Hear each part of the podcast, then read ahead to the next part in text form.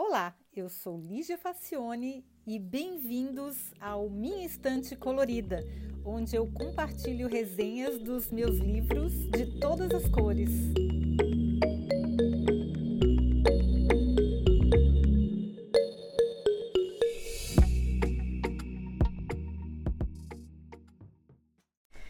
Olá! Olha, eu preciso falar a verdade.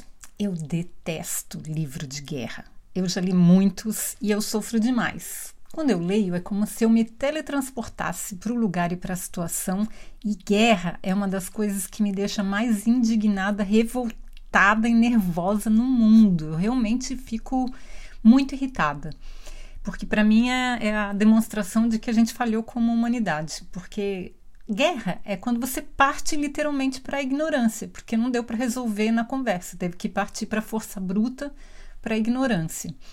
E eu, eu sofro muito quando eu, eu leio livro de guerra, eu fico muito revoltada. E aí eu li esses dias uma frase que é bem verdade, sabe? Porque não tinha o autor, que é. Eu já tinha lido isso em algum outro lugar antes, mas enfim, a frase fala muita verdade. Ler é uma coisa muito louca, pois você simplesmente alucina sob o efeito de uma folha de papel impressa. E é isso mesmo, né, gente? A folha de papel impressa, pelo menos para mim, é como se fosse uma droga, assim, eu viajo olhando para ela. É louco demais ler. Bom, dito isso, Jamais me passaria pela cabeça comprar um livro que falasse sobre a participação do Exército Brasileiro na Segunda Guerra Mundial, mas nem que a capa fosse maravilhosa, assim irresistível, linda de morrer. Olha, não ia ter jeito. Eu não não não ia me atrair por esse tipo de literatura. Porém, o meu amigo escritor, o professor Enio Padilha, fez uma resenha empolgadíssima do primeiro livro do Maurício Ricardo, chamado Missione, que trata justamente desse tema. Eu vou ver se eu acho a, a, resenha dele e coloco o link aqui na descrição do episódio, porque ele realmente elogiou bastante o livro. Bom, quem que é o Maurício Ricardo? Para quem não está ligando o nome à pessoa, ele é o charzi, chargista, nossa, como que vou pronunciar isso? Chargista, que faz as animações do BBB, da Rede Globo. Aqueles desenhos, ele, ele mostra os personagens conversando e, e algumas situações engraçadas. E além de escritor, e chargista, claro, ele também é jornalista, músico e historiador. Ó, quantos talentos, hein? Além disso, que é, não é pouca coisa, o moço também tem um canal no YouTube chamado Fala MR, onde ele faz análises políticas e do cotidiano com muito conhecimento de causa. O professor Enio Padilha sempre elogia é, esse canal. E aí, é, o Maurício, aliás, foi o responsável pelo episódio mais ouvido do meu podcast. Ele divulgou a resenha do livro AI Superpowers é, que fala sobre a inteligência artificial na China. Eu fiz, é uma, foi uma das primeiras resenhas desse podcast e foi uma chuva de ouvintes que nunca foi repetida até hoje, mesmo três anos depois. A gente já está com mais de 200 episódios e, e até hoje o recordista é o AI Superpowers por causa do Maurício Ricardo, porque ele recomendou lá no podcast dele. Nossa, muito obrigado, não tem como agradecer. Então, até hoje, é, esse é o episódio mais ouvido e, e continua sendo ouvido.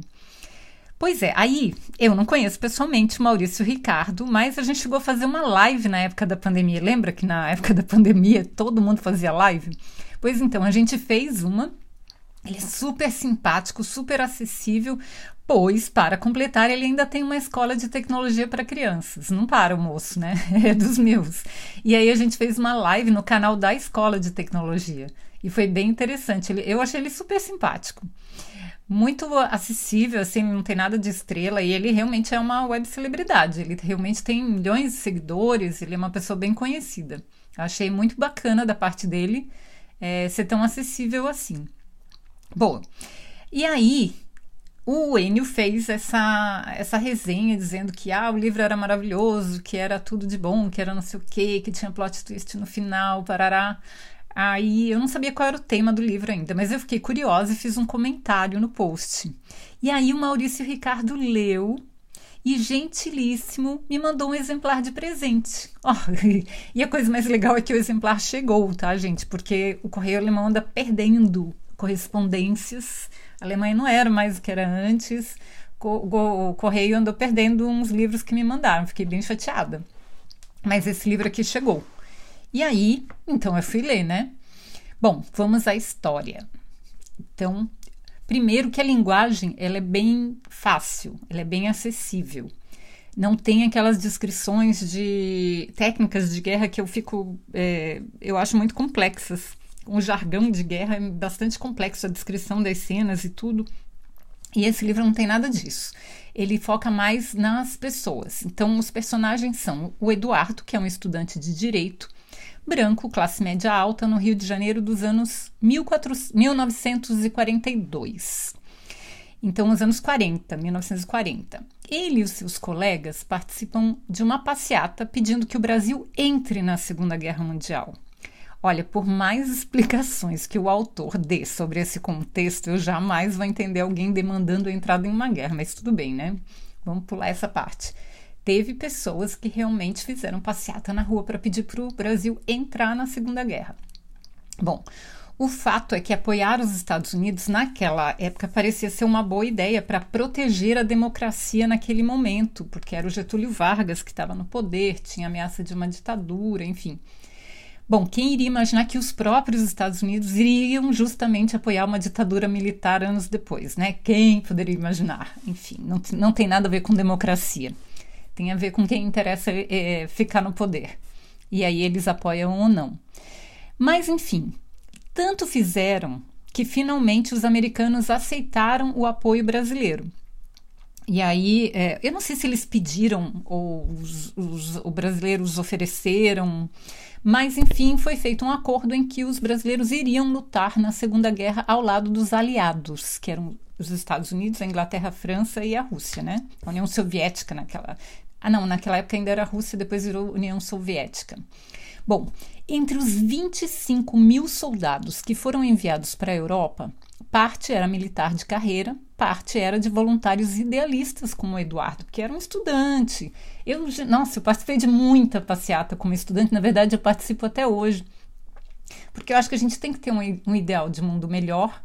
E ele participou do que ele achava que era, que ele acreditava ser um mundo melhor. Eu acho que isso é papel dos estudantes mesmo, serem idealistas, imaginarem um mundo melhor.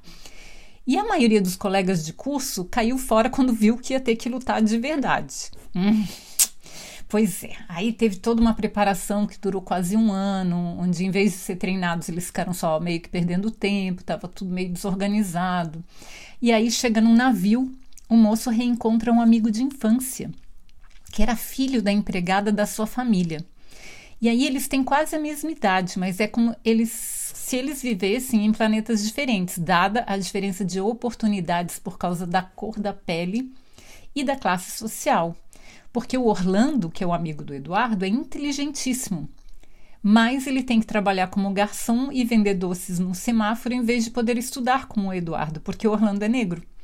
E a mãe dele era empregada da família era negra. E a gente sabe que as oportunidades não são iguais que o Orlando é muito inteligente, mas ele não teve a oportunidade de estudar porque ele tinha que ajudar a sustentar a casa, mesmo muito jovem, né?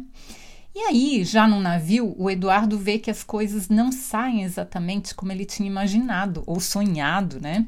Tudo parece sem muito planejamento e com enormes falhas de comunicação, porque eles ficaram, como eu falei, quase um ano se preparando para embarcar.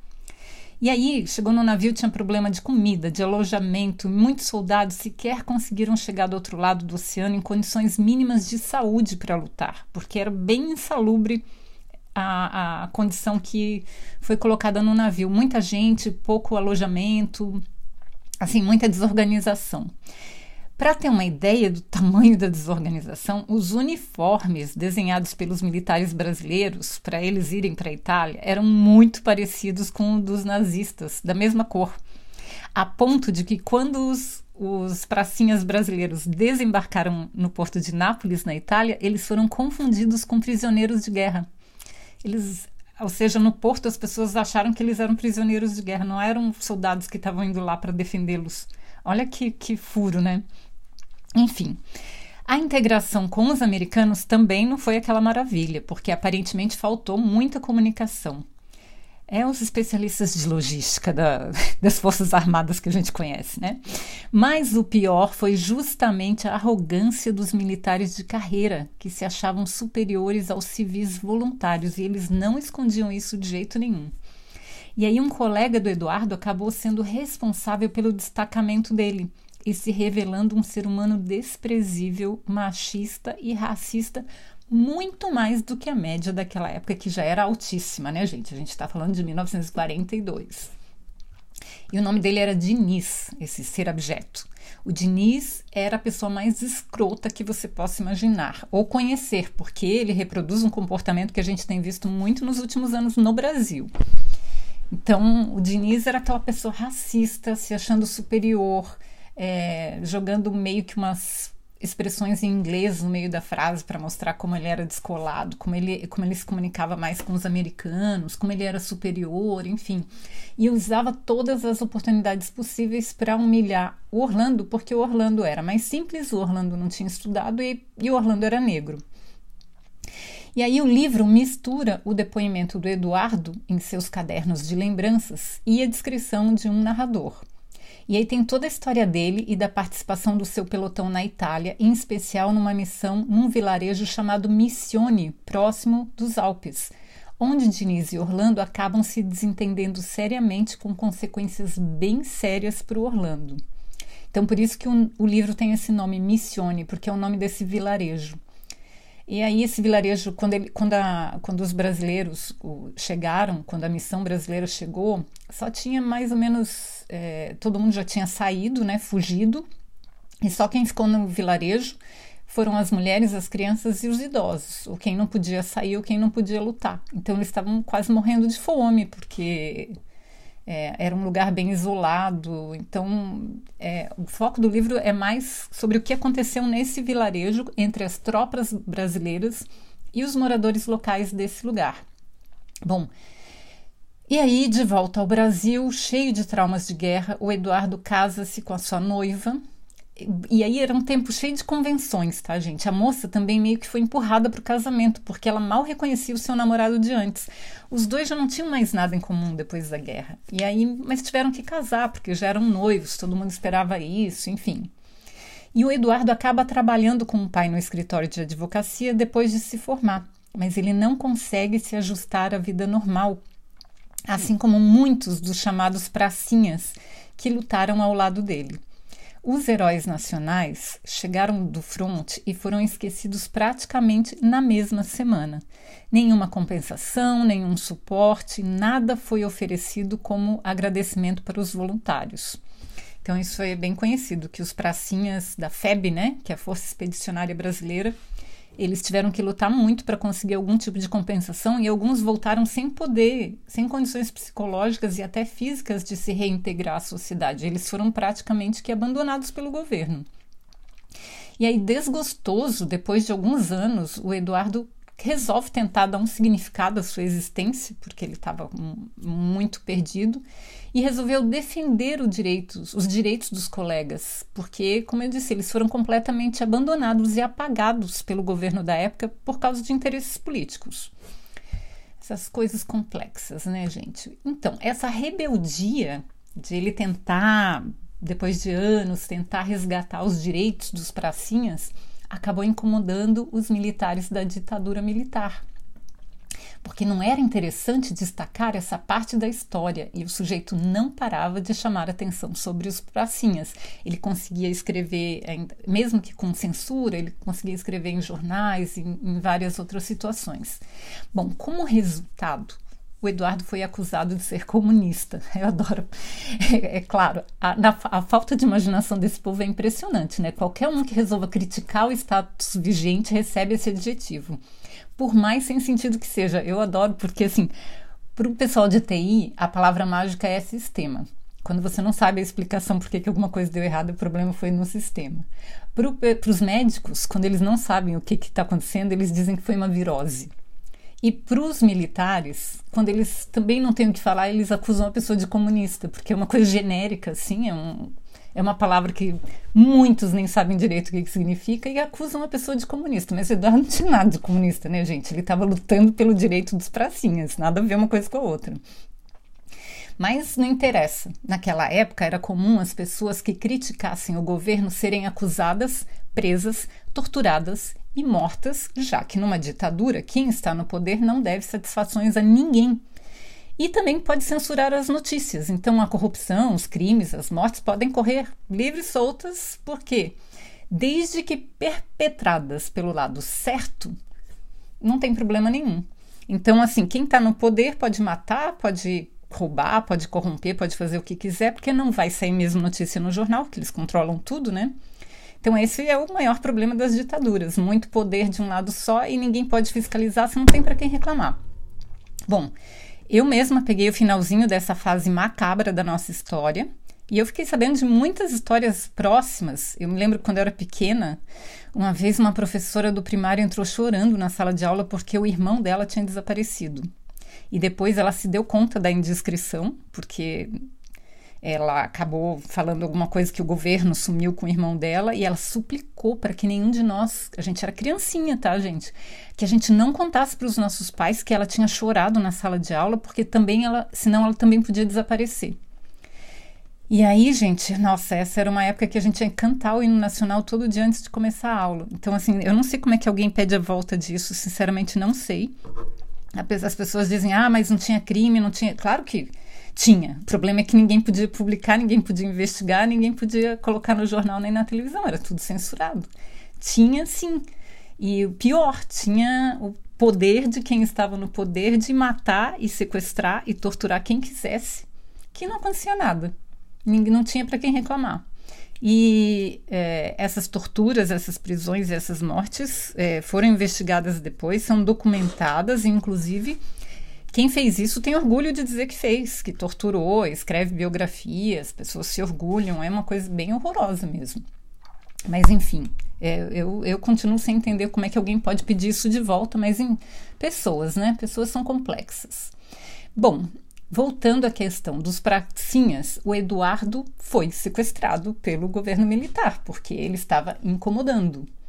Chamaram ele de comunista, apesar de não ter nada a ver com nada, mas ele estava incomodando, porque ele estava chamando atenção para uma, para uma questão lá que o governo não queria que, que, que se destacasse no cenário, né? que as pessoas ficassem sabendo que eles tinham abandonado os pracinhas da FEB. Bom, Aí acontece que o Eduardo é preso, é, só que ele não é morto, ele é, ele é torturado, mas ele não é morto. E ele acaba sendo exilado como tantas pessoas que a gente conhece ou não. E isso aí não é spoiler, não, tá? Ele não foi morto, é, mas é, acontece um monte de coisa na história. É muito bacana essa história, porque aí as coisas vão se desenrolando é, ele só consegue, ele só não é morto porque ele, justamente o, o chefão lá da história que resolve quem morre quem, quem vive é aquele escroto do Diniz, lá da, do, que participou da guerra. Ele está numa patente alta porque ele participou da guerra. Então esse Diniz é cheio dos poderes e o Diniz resolve dar uma colher de chá pro, pro amigo e, e manda ele embora do país. Fala assim, ó, é, você tem uma semana para cair fora, senão você vai morrer. E aí ele, ele tem que ir embora. Mas acontece um monte de coisas, a história bem cheia de reviravoltas. E o Eduardo fica sabendo de um monte de coisas que ele nem imaginava da vida dele mesmo, inclusive do pai dele, do Orlando, e de muitas coisas assim. E a história de fato é de guerra. E tem muitas passagens que a pessoa fica irritada, nervosa e emocionada, mas vale muito a leitura. Eu gostei bastante. E não só pela trama em si, que é muito boa, mas também porque é uma ótima maneira de aprender um pouco mais de história do Brasil. Que eu não fazia nem ideia. Eu não, não sabia nada sobre os pracinhas da FEB, eu só sabia que quando eu, no 7 de setembro, quando eu ainda desfilava, que estava na escola, sempre tinha uma, um destacamento onde tinha lá os pracinhas que desfilavam meia dúzia lá de senhorzinhos, mas não sabia muito mais que isso. E apesar dos, dos personagens serem fictícios, os eventos foram baseados em uma longa e aprofundada pesquisa, porque, como eu falei para vocês, O Maurício Ricardo é historiador, então ele tem é, método, ele conhece história, ele foi atrás de saber uh, a, a, base factual dessa narrativa, né? Então, os personagens são fictícios, mas os eventos foram baseados em pesquisa, com documentação farta e depoimentos dos próprios pracinhas. Então, vale tanto pelo entretenimento, tam, mas também pela aula de história. Recomendo demais. E, ó, coisa mais legal é que dá para comprar na Amazon do Brasil. Eu vou deixar o link aqui para quem quiser comprar o exemplar lá na Amazon do Brasil. E olha, valeu muito a aula de história. Eu achei bem bacana aprender história dessa maneira, com personagens reais, com, com uma história mais interessante, né? Eu gostei muito da história do Eduardo e do Orlando. Eu acho que vocês vão gostar também. Tá bom? Espero que vocês tenham gostado e sempre lembrando que vocês podem ir no minhaestantecolorida.com, que é o site aqui do, do podcast. E lá dá pra, é, fica mais fácil, dá para fazer comentários, dá para escolher por tema, escolher por categoria, escolher por autor. Então dá para buscar o livro que você quer, são mais de 200 livros. E aí você vai achar alguma coisa lá que te interessa. Tá bom? Muito obrigada e até o próximo episódio. Tchau.